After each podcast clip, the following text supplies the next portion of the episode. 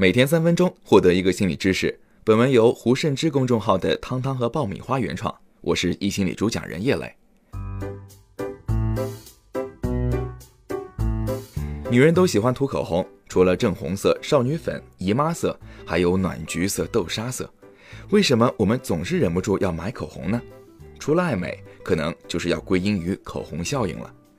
口红效应是指因经济萧条而导致口红热卖的一种有趣的经济现象，也叫低价产品偏爱趋势。在美国，每当经济不景气时，口红的销量反而会直线上升。这是因为在美国，人们认为口红是一种比较廉价的奢侈品，在经济不景气的情况下，人们仍然会有强烈的消费欲望，所以会转而购买比较廉价的奢侈品。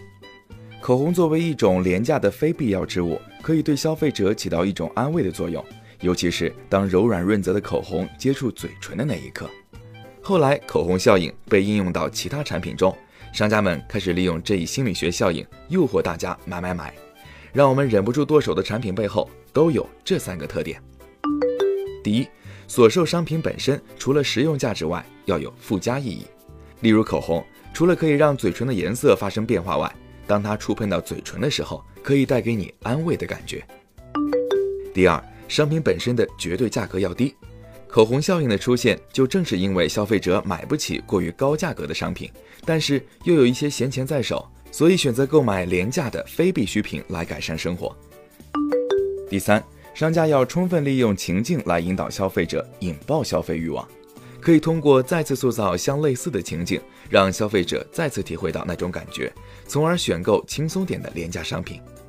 当今社会的各种消费价格不断攀升，在一线城市生活的压力更明显，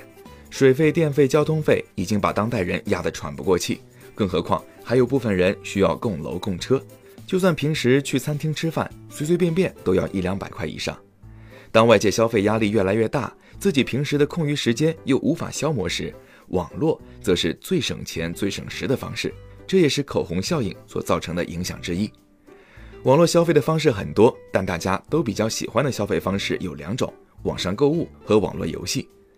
受到口红效应影响的，除了网络产业，还有电影产业、动漫产业等等，这些都属于廉价的非必要之物的行业。不知道你过去有没有因为商家使用口红效应而选择过商品呢？买完商品之后，内心的感受是什么样？